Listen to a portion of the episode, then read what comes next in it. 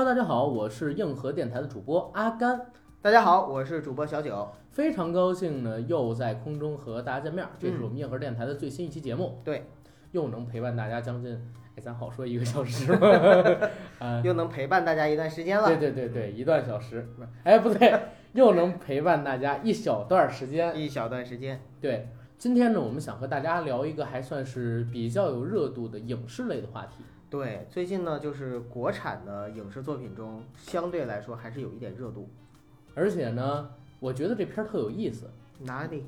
除了它这个片子本身有意思以外，它这个片子的监制也很值得咱们来聊一聊。嗯，所以今天咱们就和大家来聊一聊这部有意思的片子和它有意思的监制，别卖关子了，赶紧说叫什么吧。那就是《星球大战》没有没有，呃，国产的片子嘛，嗯对不对？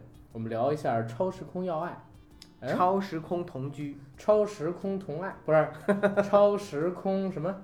超时空同居，超时空超时空同居，对不对？对超时空同居，它的监制是谁啊？徐峥啊，徐峥，对吧？嗯我觉得这个电影还有这个电影的制片人都特别有意思，嗯今天可以好好的跟大家聊一聊。正好我们也好久没有做喜剧人的系列了，对吧？是的，之前聊过喜剧的忧伤，还有一些其他呃喜剧表演艺术家吧，我不想叫他们笑星嗯，啊，像范伟老师我们也单独聊过，郭德纲老师也单独聊过。是的，这样的系列节目咱们已经有好久没做过了，今天可以好好的跟大家聊一聊。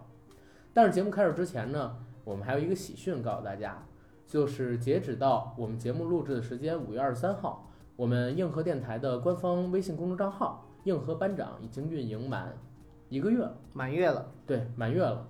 按理说应该给大家请个份子酒，对吧？但是现在呢，一个是我们本身这个公众号没什么钱，再有一个是，哎，满一个月了，是不是咱们这个评论功能可以打开了？嗯，应该是。哎呀，以后我们的粉丝和听友朋友可以在我们的公众号下面直接给我们留言了。对，那就这个功能暂时先不开启。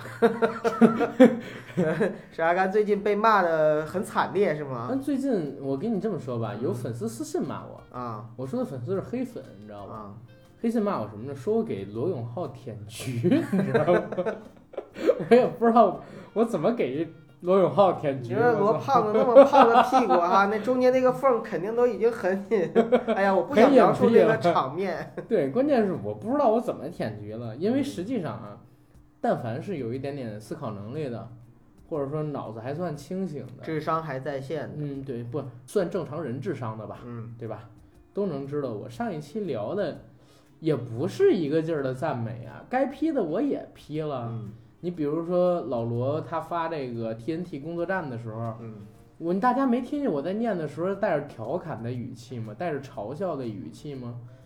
我聊他发的这个新品 R 一手机的时候，也是带着这个调侃的语气、嘲笑的语气吗？而且我也说到了一嘴，就是世界很无趣，罗永浩蹦的蹦的，我就挺开心。大家没发现我有一种看小丑的心情吗？阿甘，你嗯现在就是再洗白，对于他们来说，该骂你还是骂你。对，但是我就觉得这些人很脑残，你知道吗？因为你对待一个人、一个事儿，包括对待我们，就是九哥，你跟我也是一样的，你一定要就是多角度、多面的去看，做人不能太片面，因为你接触到的所有事物最少都是有两面性的，有很多事物甚至是有多面性的。可能他们呢本身都是诞生在文革之后，那我就有个问题了，没有人提醒他们文革已经结束了吗？可能他们自己愿意沉浸在那段辉煌的岁月里边，觉他得那才是适合他们生活的地方。九哥，那他爸妈就没有制止他这种聚冷管、焊灯泡的行为吗？反正我就说一嘴啊，嗯对于罗永浩，我对他的很多言论我也不喜欢，嗯但是呢，我对他这个人的商业头脑、敢想敢干的精神，我是很佩服的。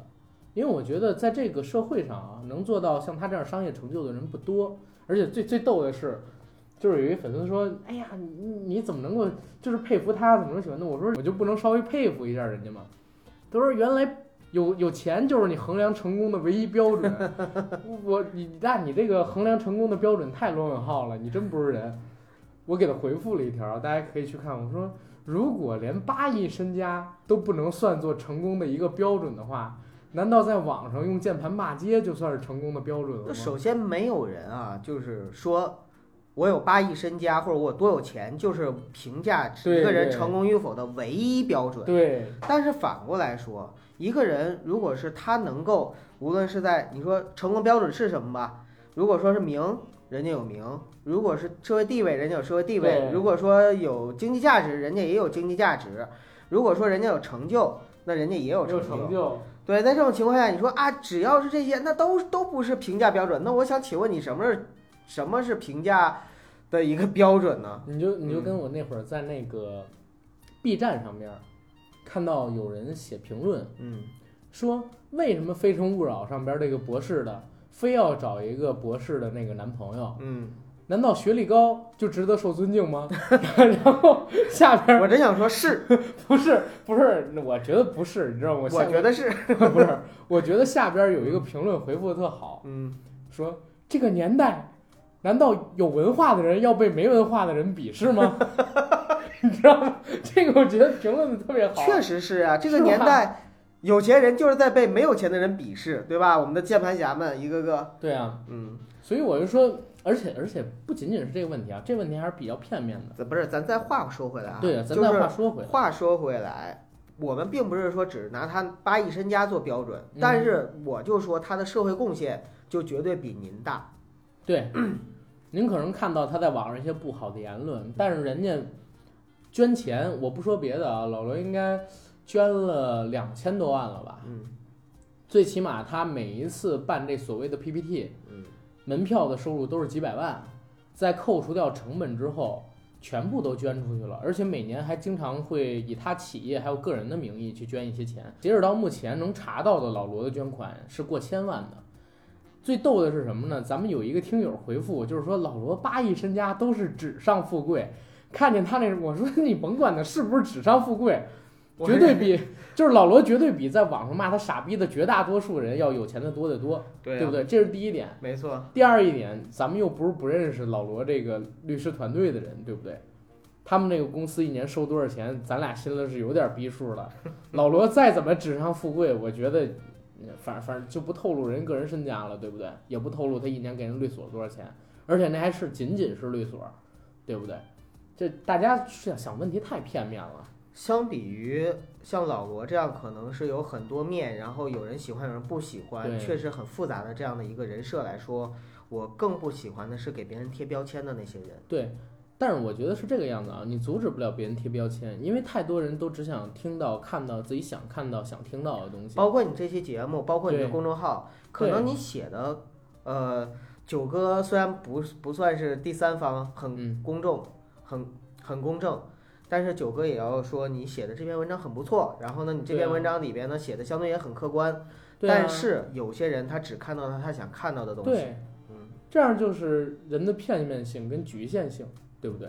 然后我们扯开这个不说啊，我就最后补充一句，就是说，难道罗永浩身上就真的没有一点儿能让大家借鉴、佩服、吸取、学习的东西吗？连杜月笙在这个世界上都有两面性或者说多面性的评价，说什么大德无亏、小德欠奉这种话都有咱们国家领导人以前的是吧，给他写过。嗯，那像罗永浩这种，就是一个爱吹牛逼、爱在生活里边给我们当调味剂的胖子，难道大家就不能换个角度去发现发现他身上无意义素材里的美感吗？就像我们那个公众号，我写的他的一个就是准则一样，我们文章的准则，包括我们公众号调性，我不写了一个吗？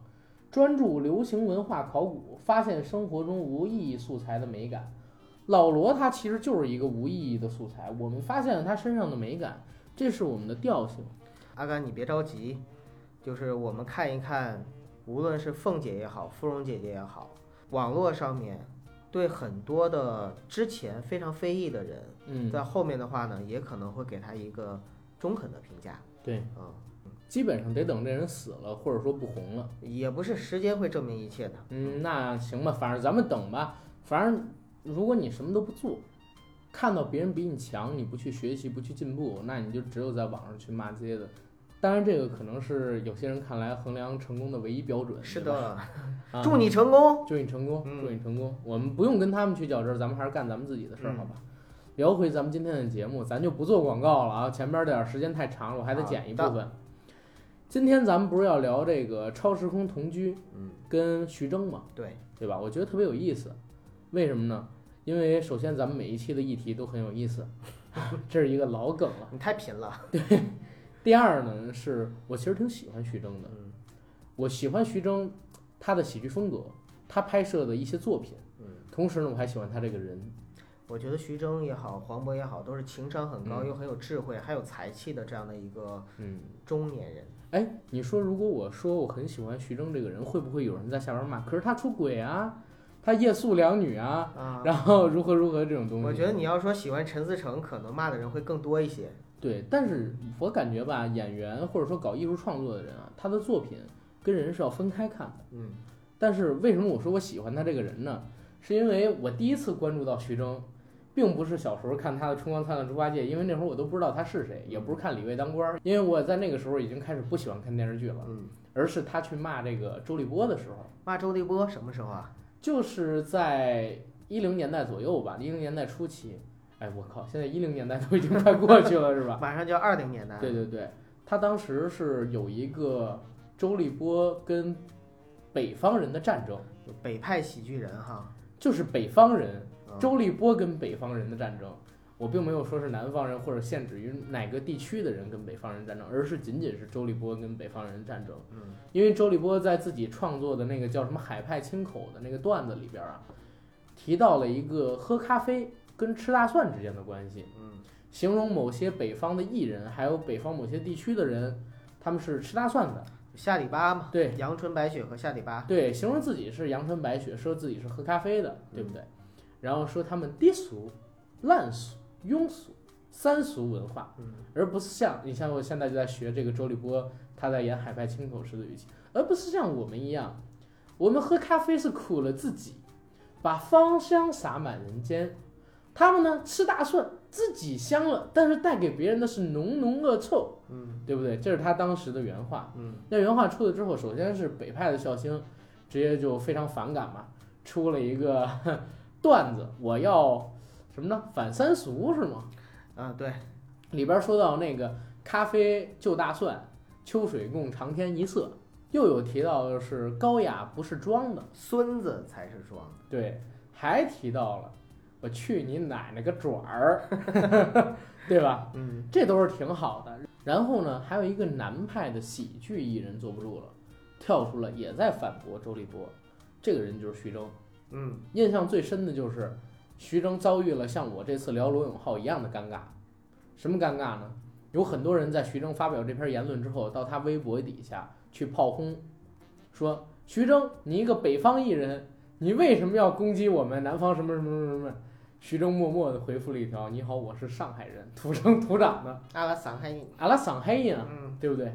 呃，然后可能给他评论的这些人，有一部分还是关中地区的，还不是属于北方人，对吧？也不是属于南方人，啊这个就让人很尴尬，找不清楚自己的位置。我觉得就通过这件事儿，徐峥做的挺爷们儿的，而且是一个很喜剧的方式做到了爷们儿，我对他挺有好感的，哦，以至于什么夜宿两女之类的事情，在我这儿就已经自动无视掉，因为我也是那你也种是选择性失明了，对选择的是，呃，对我也是选择性失明。嗯我想看到自己想看到，听到我自己想听到的，这是我对他个人的一个关注点。嗯，后来出了这事儿之后没多久，他又拍了，不能说他又拍了事儿没多久啊？就是这个跟周立夜宿波的战争，两女啊，还是战争啊？呃，当然是战争了，嗯当然是战争了。战争之后好像没过几年，或者说就在战争之前或者前后这段时间里边，他就已经红起来了。嗯一二年的时候，在十二月十二号上映了自己应该是影响他整个演艺生涯的作品吧，没有之一，影响力最大的一部《泰囧》，拿到了十二点多亿的票房，当时是在全国仅次于《阿凡达》，锁着这个国产电影的票房记录，应该得有三四年、四五年的时间。直到被《捉妖记》给对，直到被《捉妖记》给超过了，所以泰囧其实挺神奇的，你知道吗？我觉得徐峥导演，他最近几年呢，应该是越来越顺风顺水，而且除了在自己擅长的喜剧领域之外，也在多方面的探索一些其他领域的电影或者其他类型的电影，嗯。而且也取得了一定程度上的成功。最起码他的所谓的摩登时代、港囧，嗯。当然港囧可能有人不喜欢啊，还有前两年上映的《催眠大师》，以及这次我们看到他监制然后上映的《超时空同居》，嗯在我看来还都是和现在市场上的电影不太一样的作品，最起码是有自己追求的，然后呢有自己一定的想法、格局，有自己一定风格的电影。国内的所有的院线上映的电影里边，应该说质量也是接属上乘。嗯，也不能说质量接属上乘，嗯但是烂呢也比一般的烂片儿要强很多，因为制作上能看得出来是用心的。烂也烂得清新脱俗呗。对，烂也烂得清新脱俗，就是它烂可能是某些不可抗力的元素，比如说导演的才气、嗯剧本的漏洞，嗯但是最起码它在制作上边，你能看出来用心，是找不出什么漏洞的。嗯，就比如说前些日子的《幕后玩家》，以及前两年说的那部《港囧》，最起码你能从底子上看出来这是一部用了心的作品。嗯，徐峥啊，怎么说呢？就是我知道这个演员的时候，就是在《春光灿烂猪八戒》里边，嗯，然后当时呢是觉得说，哎呀，这个我对他没什么好感，我对陶陶虹 有很大的好感。对而这个小龙女演的真是挺好的，呃，嗯那个时候她还很年轻嘛，很漂亮那个啊、也是小花儿。对，啊没有想到的是两个人因戏就结情了，嗯啊、而且呢能够就真的是修成正果。对，嗯、但是不是说他们开放式婚姻吗？那个不讨论，因为不清楚，所有的都是道听途说嘛，嗯我也没有资格去评判人家的嗯那婚姻婚幸幸婚姻形式，或者说人家的方式、相处方式。嗯对，后面呢，就是徐峥在电视剧领域呢是从李卫当官儿，其实他《春光灿烂猪八戒》那个时候都已经二十八岁了，对他属于大器晚成对，属于大器晚成的一个演员，他是对，而且那会儿就已经秃了，对吧？啊，我发现这个，呃我我我决定我也剃个光头去阿甘，因为我觉得现在的男人秃头还是比较招你还是招事业的，你还是别秃了你。这叫事业秃，你知道吗？但是有好多人是秃了，事业也没有起色。你像张卫健呀，你像徐峥啊什么的，哇咔剃个光头，立刻就 张卫健是剃的，徐峥不是剃的。是秃的哈。对，徐峥都说了，我自从上大学开始，我每次走到超市洗发液那一块儿的时候，我就哎，这跟我没有关系，我不要看，我不要看，孟非呢这？跟你有什么关系？嗯，孟孟非也是是秃啊秃吗？秃啊，啊，孟非也是秃，然后那个葛优也是秃，陈佩斯不是秃，陈佩斯跟张卫健一样，也是剃的。也是剃的，嗯，就所以 我们又聊到了这个，不过这个话题男人还是可以聊一聊的。对，而且我觉得徐峥这个光头啊，嗯，值得应该聊一聊，因为这是他的一个特色了，对不对？是特色。你一一个看我们，象征，嗯，阿甘，你可能没关注，就是在我们录节目之前，在群里边刚有一个听友发了一个图片，嗯发了四个光头的上半截儿，嗯然后呢说，请问以下四位明星是分别谁？然后 A 郭达，B 杰森斯坦森，C 呃范迪塞尔，D 徐峥。然后让我让我们选，反正我是没选对，我是没选对。你说郭达是杰森斯坦森，还是他俩分开呢？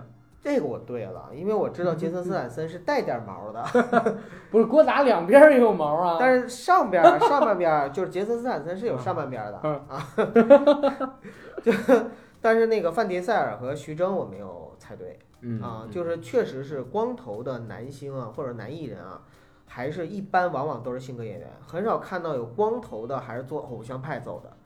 光头的还得是偶像 就我们想象一下，吴亦凡和鹿，我们想象一下吴亦凡和鹿晗还有杨洋，他们全都剃了光头之后的一个形象啊。吴亦凡光头还不错，呃，对啊，啊，对对对对对，在因为在《西游》里边是有验证过的，有验证过啊。的，而且他留过一毛寸，我操，然后代言有库，特别酷。所以说，人家那脸长得就确实是非常完美的一张脸，上帝怎么给人修的啊？照着我来的呗，嗯，我觉得也是。那必须的。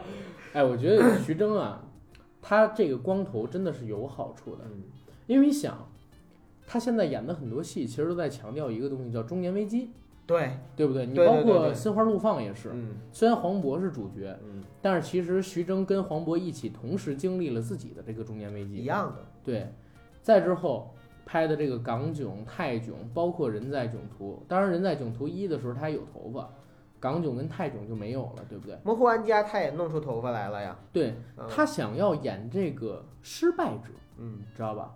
中年的失败者，不是失败者，嗯往往呢都是中年的成功人士，但是在情感或者生活上遇到了一些瓶颈或者波折。对，这个时候光头就是一个最好的天然化妆，知道吗？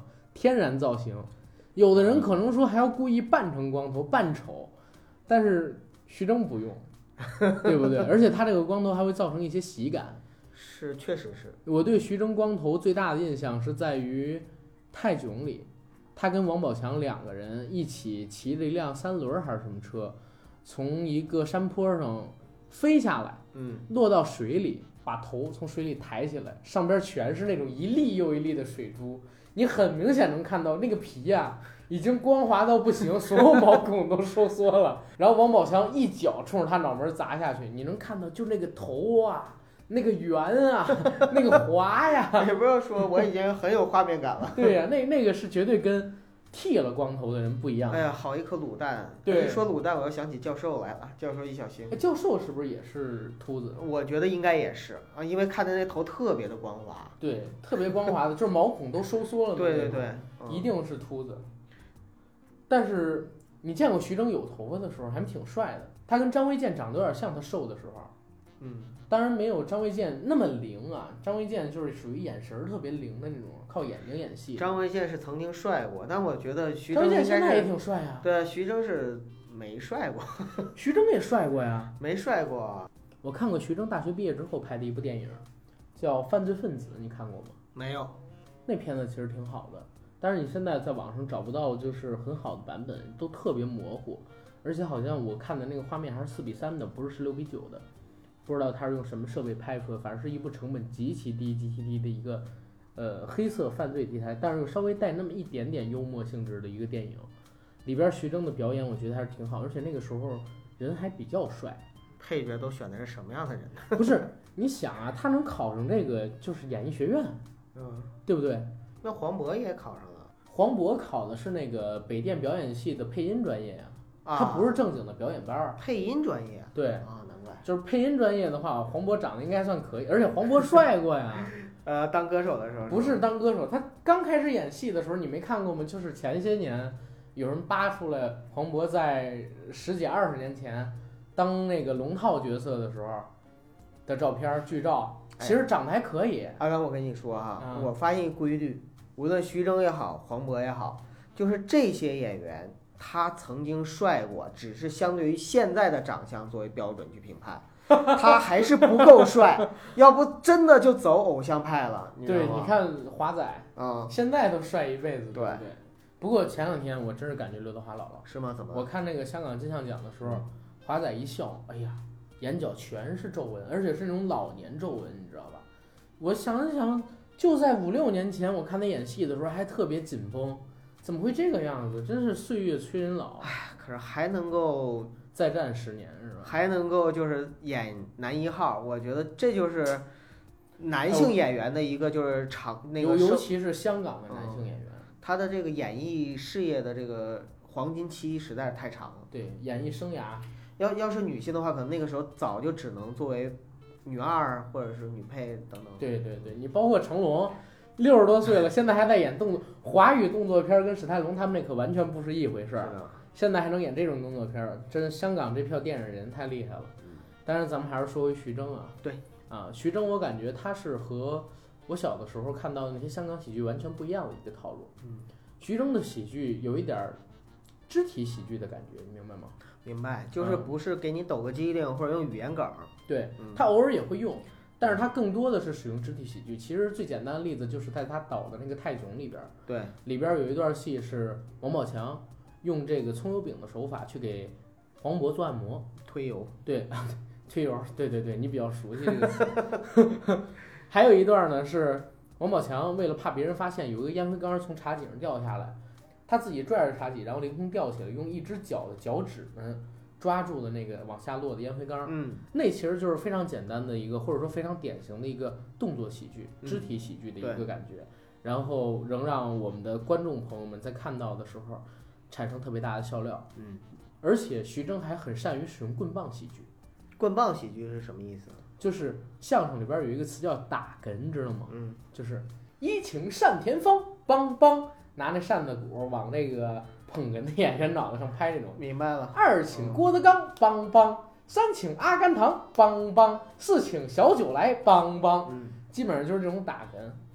而且我们人他的笑啊，是来源自优越感。你看到一个人被打，或者说你看到一个人犯傻，犯傻，或者说被欺负，你会天然的产生出一种就是优越感。愉悦的心态对，这种油然而优越感会让你笑。对，所以人本质上是一个很恐怖的一个东西。嗯所以徐峥他这几块儿做的很好，再加上他自己也会编，也会导，然后也会演，所以他从这一票的国产的喜剧导演里面，或者说喜剧演员里边儿，就算是脱颖而出了吧，我觉得徐峥很聪明，他在定位上面非，常聪明。你看，首先他是拍电视剧嗯火起来了，嗯，火起来之后呢，他并没有迷失在这里边，说我一直就拍我的电视剧吧，或者怎么样，拿最高片酬的电视剧演员，然后转战大屏幕最高片酬的电视剧演员，我可觉得可能离他有点远啊，。就大家可能把他作为一个目标嘛，真会有这这样的人，但是他呢就转战了大屏幕，转战大屏幕之后呢，大银幕，啊，转战大银幕，你别说这个，从二十一寸转成现在四十九寸，那叫转战大屏幕。好的，转战大银幕，也是有了自己的喜剧风格，并且呢也趟出了一条路，呃，就开始呢做一些幕后的事情。那么做幕后的事情的时候呢，其实现在我们能看到他走的是一个小成本类型片的一个道路，对，包括他监制的作品，因为呃徐峥现在有自己的公司嘛对，自己的作品啊，做制片人呐、导演啊等等。别敲哈。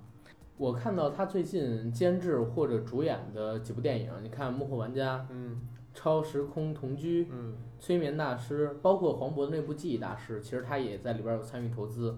还有摩登之前时代啊，对《摩登时代》这几部戏，其实你看下来啊，基本上成本都在五千万嗯，啊，或者说在三千万到八千万之间吧。就在国内的电影里边，体量应该算是比较小的了，比较小的，因为现在国内随便一个动辄电影上亿。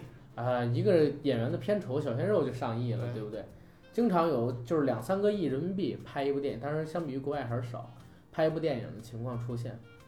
那徐峥其实现在做的这些电影基本上都是赚钱的，而且呢，他还给这个电影市场贡献了很多不一样的类型。你就比如说当年很让我惊喜的那部《催眠大师》，嗯我觉得那个片子是相当不错的，能拍出来，同时呢能上映，上映之后让我们觉得并不尴尬，而且里边还搭了香港的女演员。你知道，一般搭香港女演员的内地戏，都让人看着尬的不行。嗯，他那部戏呢，反正莫文蔚在里边就其实很贴，没有让人感觉非常出戏，这就证明是一个好演员，同时呢一个好导演，一个好剧本。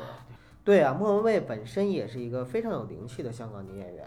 对，然后又搭上了陈坤，不是，又搭上了徐峥这样子很有才华的你不要说搭上他这样的导演，徐峥在那部戏里边也是个演员。嗯，然后你说能跟徐峥合作，两个演员创作出了不一样的火花。还是你严谨，还是你严谨，啊？哥你一说女演员搭上某些导演，这容易让人产生歧义，知道吗？啊，好好好，对，这个太吓人了，九 哥，人毕竟是夜宿两女的主儿，知道吗？本身就不干净哈对，啊你，就比如说现在我随便看见一条薛蛮子的新闻，我都不能好好的把她当成一个天使投资人了。没办法，你已经烂在裤裆里了，就不是不是也是屎。不是你烂在裤裆里，本来就是屎烂在裤裆里，现在擦干净了，裤子上还是有屎，你知道吗？啊，就是没味儿，大家也能似乎闻到味儿。对，而且你怎么证明人家改得了？都六十多岁了，他还怎么改？对不对？三岁定八十，何况六岁呢？干嘛要改何？况六十岁？要是我，我就不改，因为都那么大了，改什么呀？对，啊，人家说叫什么呢？呃，三十而立，嗯，四十而衰。不是说错了啊，三十而立，四十不惑，嗯，五十知天命。六十是花甲，对，花花甲不是得嘬着吃吗？六十就被作了。对对对，咱们就是说，嗯而且人家说实话，薛蛮子也没乱搞男女关系，对呀、人家正经的也不是出轨，也不是如何如何如何。我只能我只能这么说啊，现在国内有一有很大一部分律师嗯，正在积极的推动立法，就是叫做招嫖合法。呃不叫叫做职业合法化。哦，好吧，嗯，这个我们不管了。我们说这个东西容易遭这个，首先是那个什么，啊，女权文化大师的喷，嗯，对不对？再有一个是容易招某些这个只想听见自己想听见的那些人的喷，嗯，对不对？我们不聊这个，我们还是聊回这个徐峥。对我觉得徐峥特别好玩儿，你知道在哪儿吗？就是我觉得他跟哎，就是九哥，我之前跟你提过一个理论，你知道吗？哪个理论？有意思的人做什么事情都是有意思的。嗯，对，没错。我以前跟你提到过，就是他做什么事情都是与众不同的，跟沉闷的人完全是两个东西。就前一段时间的时候，徐峥参加了一个综艺节目，对，向往的生活，向往的生活，在里边其实也吸了不少粉，很多人都觉得说徐峥大叔原来这么好玩，又萌又可爱。哎，最近有一部叫什么叫什么山的那个电影，挺好看，就就什什么山呢？什么山？不知道，不说，啊？不说，不知道你配合配合，你什么山？什么山？就就什么山的一个电影特好看，最近什么山啊、该问 你什么山呢？啊？什么山啊？你问什么山呀？啊？什么山啊？不是不是我问吗？不是啊，你你回答，然后我说，哎，有一部叫什么山的电影挺好看，什么山啊？贝贝山，啊，不不不不不，不是，那是啥山呀？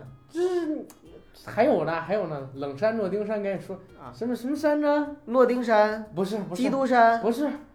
冷山。不是，叠登叠山，这是那个学生那个笑话，然后还有一个榨菜炒肉丝是吧？啊，啊，说这个榨菜炒肉丝找了一盆榨菜炒又就，是能把这五个字都说错，也是很不容易的。关键是我回去之后啊，还找了我们一个那个专业的啊不是口技专业的，演员哈不，是，就是找了我们一个同事，这同事他就这那个口音特别重。嗯，我说哥，你帮我学一嘴，我求求你了，榨菜炒肉丝怎么说？结果他是榨榨，他是榨，你知道吗？不是榨，嗯，榨菜，不然后榨菜、对，草、榨。又菜。湿 草。又湿，啊，就是这。我发现徐峥才是真正的从无意义的生活素材中发现美感的大师，你知道吗？哎，我发现徐峥最近确实爱玩东北话。你看，在那个《超时空同居》里边，嗯，他是操着一口流利东北话的捞海底的员工，捞海底的员工。对，然啊，后呢对对。对，甩那个大面片儿，那个拉面 拉面。啊，然后说：“明白哎呀，大哥，你们家地不太平啊。”那块儿笑喷了，就是大家都，好吧，其实我到现在还没有看这个《超时空同居》嗯啊，我建议你一定要带着你女朋友去看一下。太忙了，最近真的太忙了嗯。但是我觉得徐峥他做的戏，不管评分怎么样，还是有值得去看的一个点的。对，没错，嗯，而且我这两天我看见这个喜马拉雅主播评审团里边儿，包括咱们也好，你你的评分儿，对还有很多其他影视主播的评分儿都已经出来了，对这片子评价还都挺好的。呃，我相信我们的评分还是能够代表一定专业性的吧。嗯，我觉得还是可以代表的，最起码的，咱也不说别的，这 Force 的青年影展都 都都从我这儿约稿儿，对不对？嗯，最最起码咱们做的东西不管怎么样，还是有一定价值的。是的，它并不是说在网上纯粹的说一说，嗯，大家给出的一个评分儿，我觉得还是相对比较中立客观的。对，那现在，哎，喜马拉雅主播评审团对这部电影的评分是多少？因为这部片子现在还没有汇集到所有的主播的评分，所以它还没有打啊还没有最终是吧？今天刚出来的是《寂静之地》嘛，我看看我明天能不能把这片子给补上，补上之后我给它你也补一个。对做个评分做个评分儿满足一下我自己的一个小愿望，因为我觉得这电影有点勾起我的兴趣。哦，嗯、第一听说佟丽娅在这片子里边特美，哎呀，哎呀 九哥有点情难自已。我现在自从你推荐我看《远大前程》之后，我真的对丫丫有一个但是远大前程他演的那么烂，不不不，真的有路转粉的那种感觉。我就颜值吗？纯颜值吗？就纯颜值，九嫂说了，说那个以前佟丽娅呢是稍微有点土的那种美，但是剪了头发，你听我说完，嗯剪了头发之后呢，就是现在变得确实比以前好看了。她适合短发她适合短发。啊，她适合短发。你是说那里边那个远大前程里边那个短发？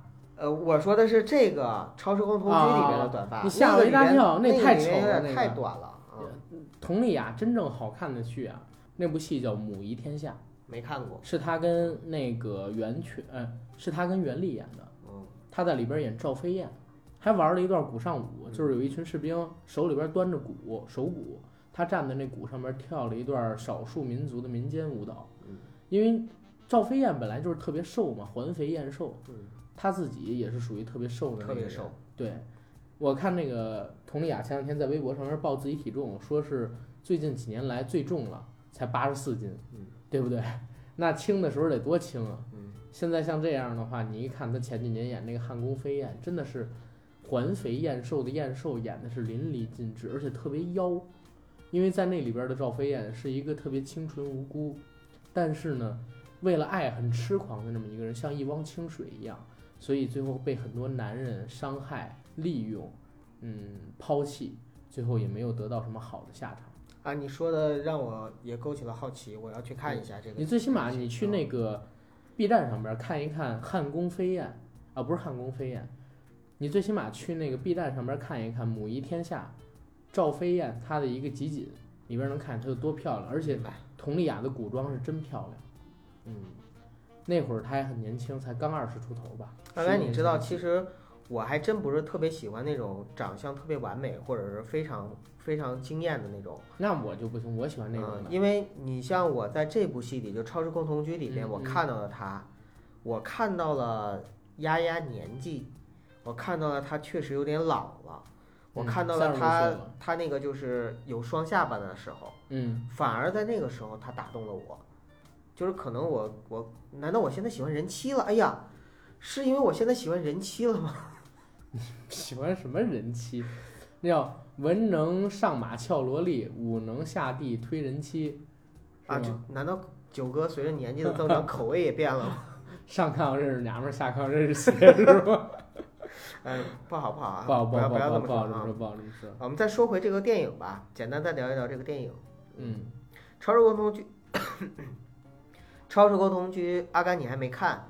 嗯、看九哥呢跟你说一下，你已经在今天剧透过了，你就再给我剧透一遍吧。对，九哥呢在今天呢给你剧透一下这个戏，它其实讲的故事呢，应该说还是比较清奇的。之所以说清奇啊，我们以前也看过穿越的，比如，说像《夏洛特烦恼》，啊、它就是一个穿越的戏，对吧？嗯一个人穿越回自己的过去。而这部戏呢，是相当于是一九九九年和二零一八年两个时代的时空重叠在一起了。对对对，它也不像那个触不到的恋人一样，就是挺悲情的，或者说是那种走那种很缓的那种路线的，对吧？对，就开篇的时候，我觉得这个也让我看得很爽的一点啊，就是开篇直接把两个人的人物关系交代一下。嗯，比如说二十五岁的陆明，就是雷佳音演的雷佳音演的，那个男主角，是一个刚刚毕业的一个建筑系的有着梦想的臭屌丝，对他生活在一九九九年生活在一九九九年。另一边呢是三十一岁的谷小娇，啊，佟丽娅呃，演的佟丽娅演女主角，的。她呢是生活在二零一八年，以前呢是一个家里很有钱的富二代，嗯但是在小的时候父亲身亡了，嗯，然后自己呢就落魄了，现在变成了一个呢奢侈品店的服务员对，啊，而且好像因为家里边儿这个祖宅嗯，失去了，所以现在一心相亲，嗯就是想让自己的另一半能够把自己的这个以前的家买回来。嗯嗯嗯啊，这样的两个人，然后在某一天呢，因为谷小娇租住的这个房子是一九九九年时陆明曾经住过的房子雷佳音，啊，雷佳音嗯。那么他们两个人住的房子是同一间嘛，对，十九年的时间间隔，突然之间砰一下子，这十九年的时空通道被打通了。嗯打通了之后呢，两个人，一九九九年的雷佳音和二零一八年的佟丽娅，两个人就生活在了一起，在一间房子里面相遇了。相遇了之后，两个人开始的时候呢就很莫名其妙，但是打开房门的时候发现，打开左边的房门是一九九九年，打开右边的房门是二零一八年，两个人可以同时穿越在两个时空里。也就是说整个时空它有一个中转站，就是这个门站就是这个房子，对，就是这个房子。对，嗯这个房子一边儿是通往过去，一边儿是通往现在嗯，对不对对，没错。，OK，那么在这样的情况下，两个人就闹出了很多啼啼笑皆非的事情嘛。大家如果感兴趣的话，自己去看。嗯呃，我只想说里边的很多笑点设计的确实非常的好，而且呢，整个的编剧我是非常看重剧本结构的。它整个的编剧呢，相当于是从头到尾非常的严谨。作为一个喜剧来说，这样非常严谨是很难得的。而且呢，讲了一个非常清清楚楚、明明白白的故事，里边的每一个伏笔都用上了，每一个细节呢也非常到位。你说完成度还是比较高完成度非常的高。我之前看过的喜剧里边能够跟他一样的，或者说就是在我心里边地位比较高的，一个是《夏洛特烦恼》，一个是《情圣》。夏洛特评分也很高吗？夏洛特对我来说评分非常高，我刷了三遍。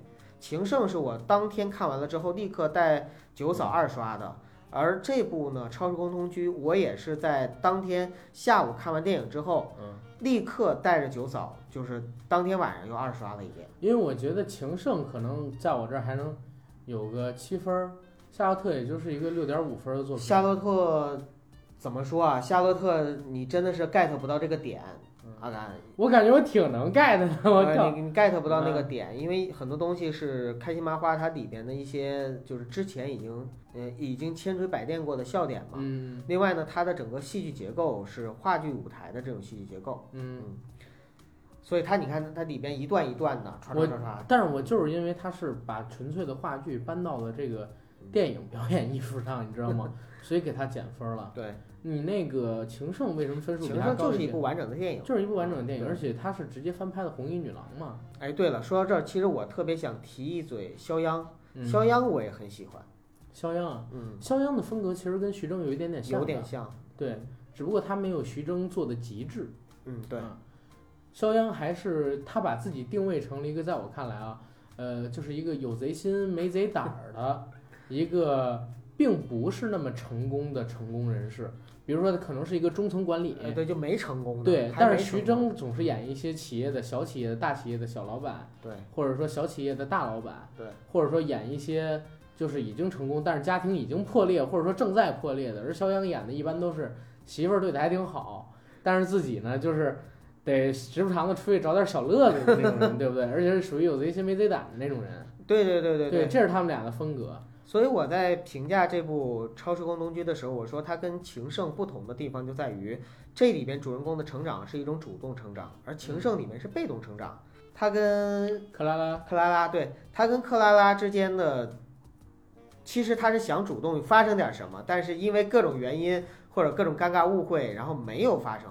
对，而且克拉拉后来不也主动要跟他发生点什么吗？是的，都已经躺在水床上了，拍床他都不上，哎呀，受不了。结果最后上的时候发现又出事儿了。对，嗯，所以就是有贼心没贼胆儿，没贼胆。同时呢有贼胆儿了，又没有这个贼运气，是吧？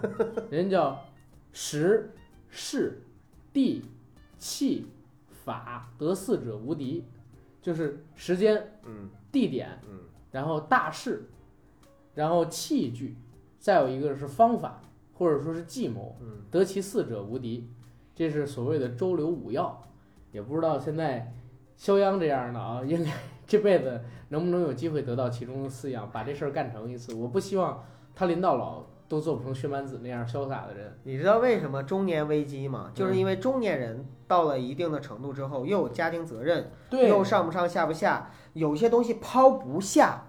正因为抛不下，所以他就不果断、不勇敢。你看前些日子我就听到一个事儿，就是为什么有好多中年人，明明自己已经开车到了家了，非要在楼下把车熄了会儿，抽会儿烟，再上楼。明明也没事儿干，也不回微信，就在那儿抽会儿烟。我就是这样啊，虽然我不抽烟，但我也会在车里待一段时间，嗯因为只有那段时间是真正属于你自己一个人的。你既不是父亲，也不是儿子，也不是上司，也不是下级，嗯，你只是你为什么没有老公呢？你为什么你为什么没有老公这个身份？啊？我就没说到嘛，就不是九哥，是不是你在内心里啊，你就不认为自己结婚了？实际上你还夜夜笙歌。你不要误导啊，你不要带节奏啊！我告诉你，你要找死。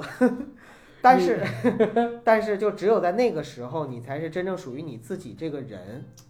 对，所以你说多痛苦，其实人有时候活着，这也体现出就是咱们节目的一个就是好玩的地方，或者说咱们的意义，能让大家开心开心，听的时候笑一笑。嗯，因为现在人承受的压力太大了，是的，大家听我们的节目，看徐峥的电影，听郭德纲的相声，看开心麻花的话剧，实际上都是一样的，想从里边获得一点点儿就是生活乐趣。想在生活里多发现一点快乐，多点笑容。所以有时候我也特别理解键盘侠，其实他们也是在发泄生活中的不满。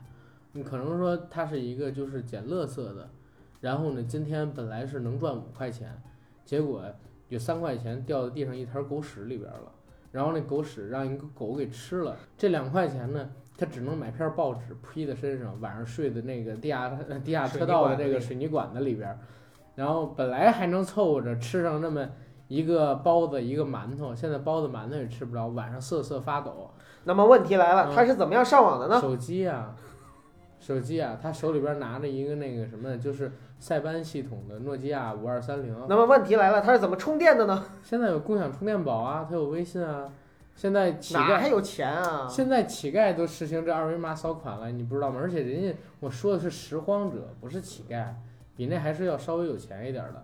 他拿着这个，可能说诺基亚五二三零也登不了微信，他只能就是听听这个喜马拉雅还是网页版的，然后注册一个账号骂骂咱们。你给他一点生活乐趣，给他一点人生自尊，怎么了？不好吗？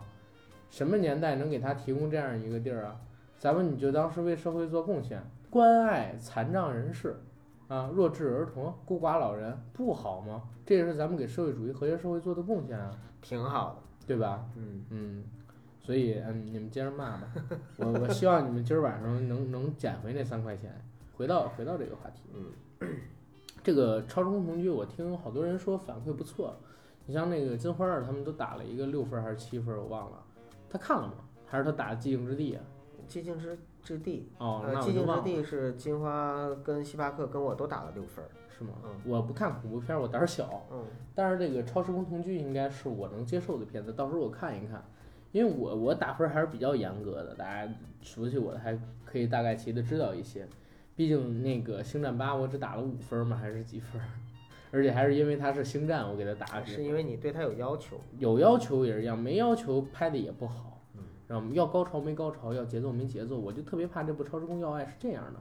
但是听你们的评价，还是讲了一个不错的纯爱故事，而且好像这里边儿男女主演演的也不错，对吧？嗯，对，就是雷佳音就不用说了，他里边演技非常的到位，我挺喜欢雷雷，我挺喜欢雷佳音。嗯，从最早的《黄金大劫案》，然后到去年的那个陆陆兆鹏，嗯，对吧？我不知道，《白鹿原》里的陆兆鹏啊，你没看《白鹿原》吗？我也没看啊，你你赶紧看吧，那部戏好，真的好。电视剧我现在真真的看的太少了，但是你没看过《白鹿原》那本书吗？雷佳音演那个陆兆鹏演的还是相当不错的。虽然那部戏啊，就是电视剧跟小说比起来改编了特别多，嗯，尤其是关于陆兆鹏跟白灵两个人改的特别多，比如说白灵的死法等等等等东西。但是那部戏依旧是个好戏，嗯我照说拍出了《白鹿原》小说百分之二三十的风骨吧。嗯，然后你可以去看看，是一七年我最值得推荐的一部电视剧。嗯，那里边我是被雷佳音圈粉了。哦，他之前演《黄金大劫案》里边那个小东北，哇，知道吧？我也是在那部戏里边认识他的，嗯，演郭涛的儿子。我印象最深的一场戏是什么？你知道吗？哪场？印象最深的那场戏是，他本来是跟他爹住在那个，就是那个叫什么呢？呃，那叫什么呢？就那个破吉他镇，那叫破破缝纫机乐队那小镇叫什么镇？缝纫机小镇，缝纫机乐队那个小镇叫什么镇？不知道，呃，就是他们那个小镇里边有一个那个吉安吗？对吉安小镇那个志玲姐姐，啊，你知道是谁演的吗？就是特别胖的那个。那个就是那谁吗？啊，对，就是《黄金大劫案》里边那个姐姐啊，我还真没对上号啊 因为她用的是林志颖的声音嘛，之前在那个缝纫机乐队里边。啊！但是在那个戏里边，就是《用黄金大劫案》用他本身里时候的本声，对，用了他本身，他本来是租了一个地下室，嗯呃，就是其实就是一地下通道吧，水管儿，给那个雷佳音还有郭涛他们俩父子住。后来呢，因为交不起房租，把他们俩赶出去了。赶出去以后，雷佳音不是遇到陶虹他们几人了吗？跟他们干了一票买卖，拿回了一身子那个黄金金块儿绑在身上了。他找到那个吉安镇林志玲，就是那个特别胖的那个阿姨说：“来，给你一黄金。”那那人本来说：“你他妈的，你没有房租来我这儿住干嘛？”然后一看他拿出黄金了，哎呀，你要说有这个，咱什么都好聊了。雷佳音最逗的地方来了，说：“那你爹跟你爷爷能住回来了不？”那女的都是自家人，见什么外啊？还能难为你们不成？嗯那个姐姐就这么说，这是一段特别好的一个对白，就是当时虽然笑点集中在那个女性身上，但是呢，雷佳音当时的那个嚣张跋扈，又有点小人得志那种贱贱的感觉，就把握的特别好。所以我觉得他是一个挺好的演员，虽然一直以来没有大红，好像就是从去年演这个《白鹿原》开始，我又重新关注他，今年又接了几部不错的戏嗯，啊，这样看上去还是不错的。关键是里边不光雷佳音，佟丽娅演的也还不错。但是佟丽娅最近几年特让我失望。你先别带着标签儿去看她，你先看完这部戏再说。因为在这部戏里边，我不知道算不算本色演出，因为嗯毕竟是现代戏嘛，而且她演的是一个跟她年龄比较相符的这样的一个女孩儿，所以呢，就是她演的这个，我觉得还是比较的真挚。那那我举一个例子啊，你比如说周冬雨演那个《七月与安生》，嗯。跟周迅演那个《画皮》，这是两个很极端的例子，嗯。一个是特贴自己，嗯。一个是特投入自己，嗯，就是去投入自己体验角色，一种是贴合自己的本身性格。你觉得在这部戏里边，佟丽娅是哪种？是画皮啊，还是七月与安生啊？七月与安生吧，啊，因为是这样的，周迅，那还是证明他本身的实力不怎么样啊。我没有说他实力啊，啊你看我哪句话，九哥哪句话说他实力好强大，演技很牛逼，没有吧？你这攻击人家，说人演技不行，啊你没有，你哎，你怎么这么带节奏啊？你跟键盘侠没学好的，我跟你说。就你看啊，呃，周迅是可以演《七月与安生》的，但是周冬雨绝对演不了画皮。你也不能这么说，能我演，我的但是不一定演得好。对我的意思就是说，能演好一个角色。那绝不，你这俩字儿用的也太太绝对了。呃，然后佟丽娅呢，她就是相当于在这部戏里边，呃，我始终认为啊，佟丽娅是那种就是你得导演给她一个好角色，或者说贴合她的角色，她就能闪光。就像你嗯刚才说到的《母仪天下》里边，电视剧里，嗯。嗯，那如果给的不是一个合适的角色的话呢，就可能不是特别的好。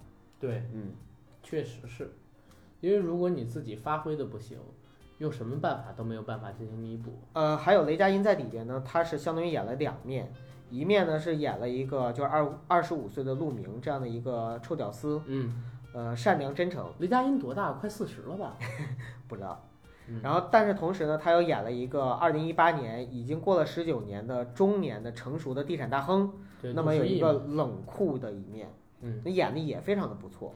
对雷佳音还是一个不错的演技派。对，所以这部《超时空动机》其实要说推荐的话，点还挺多的。你看，呃，监制是徐峥，呃啊，对，刚才没有说导演，导演苏伦呢是一位女导演，嗯她呢是徐峥当时在港囧的时候的执行导演，多大呀？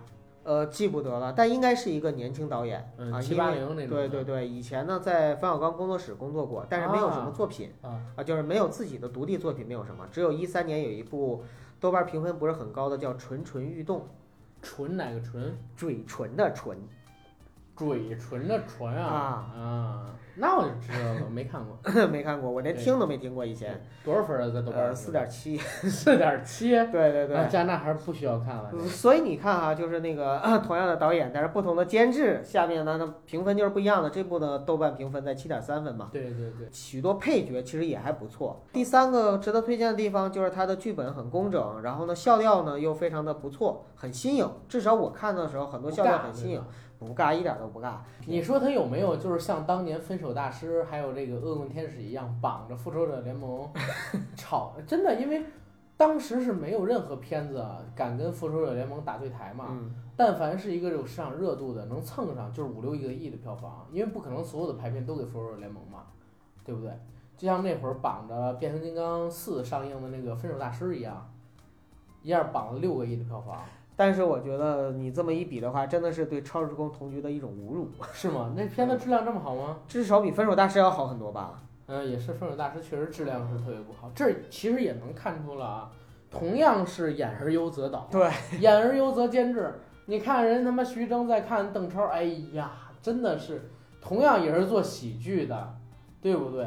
同样也是票房号召力极强的男演员，嗯，怎么天赋上就差？而且我现在越来越烦邓超，你知道吗？你也不能这么说，因为邓超也是要遇戏。他可能算是一个性格演员，但是邓超最大的问题在于哪儿？你知道吗？我认为他最大的问题啊，是在于邓超总自以为自己很搞笑。哎，这句话这么熟悉呢？我记得你在评价梁思成的时候说啊，不是，我记得你在评价陈思成的时候说，陈思成的最大问题是什么呢？就是他总觉得自己特别帅，，不是，特别总觉。得自己特别帅，对他自己确实这么以为。你包括杨幂当时爆过陈思诚的一个料嘛？爱照镜子吗。对，爱照镜子，一直照镜子，哎呀，还得动鬓角啊，怎么怎么样的。说现在好多了，现在不太照了，以前天天照。那这个其实邓超也是，邓超总觉得自己特别搞笑，天下第一。前些日子我看那个热血街舞团那综艺，又在上边撒酒疯，你知道吗？在地上爬呀、滚啊、跳钢管舞啊，就是那种，他每次都喜欢跳那种，你知道吧，很贴身的那种热舞，好像用这种东西恶俗的去搞笑一样，但是实际上真的一点儿也不好笑。呃，这也是他立的 flag，对，呃，他吸粉儿人设都是靠这个。所以就证明我的一个观点，我之前一直在我公众号的文章里边儿，跟这个我自己的言谈举止里边儿，我说我说世界在下沉，谁说世界在下沉？以前是百分之二十的人掌握着百分之九十的真理，但是现在不好意思，话语权已经逐渐的在下沉了，下沉到这百分之二十以下的这百分之八十的人手里边，因为人人都有手机了，人人都能接触网络，人人都能发视频，嗯，对不对？所以你在发现世界的审美正在逐渐的往下沉。但是阿甘这个话呢，不能说绝对，因为万一有一天我们采访邓超老师，也是很可能的。那没错儿啊，为什么邓超红啊？因为邓超符合这世界上绝大多数人的审美啊，嗯这是夸呀，我没说他不好啊，嗯，他符合了绝大多数人，咱们自己就是不能，就是和和大家伙儿打成一片，不符合主旋律，是咱们自己傻逼，咱怎么不主旋律了？你这话说的我非常主旋律好吗？嗯？好，好吧，生在红旗下，长在新中国，一颗红心向祖国。我的所有事业和热血都贡献给了党，贡献给了为中华人民共和国社会主义建设。顺了啊，你说顺我的一生都贡献给了党，还有就是呃四个现代化的事业。四个现代化还用你实现吗？这都实现好久了呀，就我曾经贡献过，曾经贡献过，你交过学费是吗？对啊，我还交过团费呢，我还交过队费呢。我还交过三年团费。告诉我，我是一年级就入队的，你们有谁？我也是一年级入队，谁不是一年级入队啊？有人到五年级的时候才入队，你知道吗？五年级入队的这个应该也不听咱们节目吧？不是，是五年级还才入队的，不听我们啊，对，五年级才入队不听咱们节目。就五年级还没毕业的听啊，因为很多你你知道，就天天骂我们那些都是没没小学毕业的嘛。那不不不要这么说嘛，他们都已经入队了，是这个社会的精英阶层，对不对？嗯咱们得少数敌。回到咱们说的这个我说的碟还少了。然后回到咱们今天聊，既然大家都这么推荐，包括主播们也都这么推荐，我觉得推荐我们听友朋友们去看一看，贡献贡献这个电影的票房还挺好的。嗯，而且我自己正好还没看嘛，我可以带着一点期待，跟大家，你们就假装阿甘坐你们旁边，你们可以买三张票，陪自己跟女陪自己的女朋友或者陪自己男朋友的时候，在中间留一张阿甘的票，你挽着空气，就像挽着阿甘一样，我们一起去看这部电影，是不是还得给你插根香放在米 饭上面？啊祭奠着我是吗？这是不是有点不太合适啊？合适，我觉得挺合适我。怕我撑着，好吧，谢谢大家吧，好吧，好，谢谢大家，感谢大家的陪伴，嗯，再见。再见。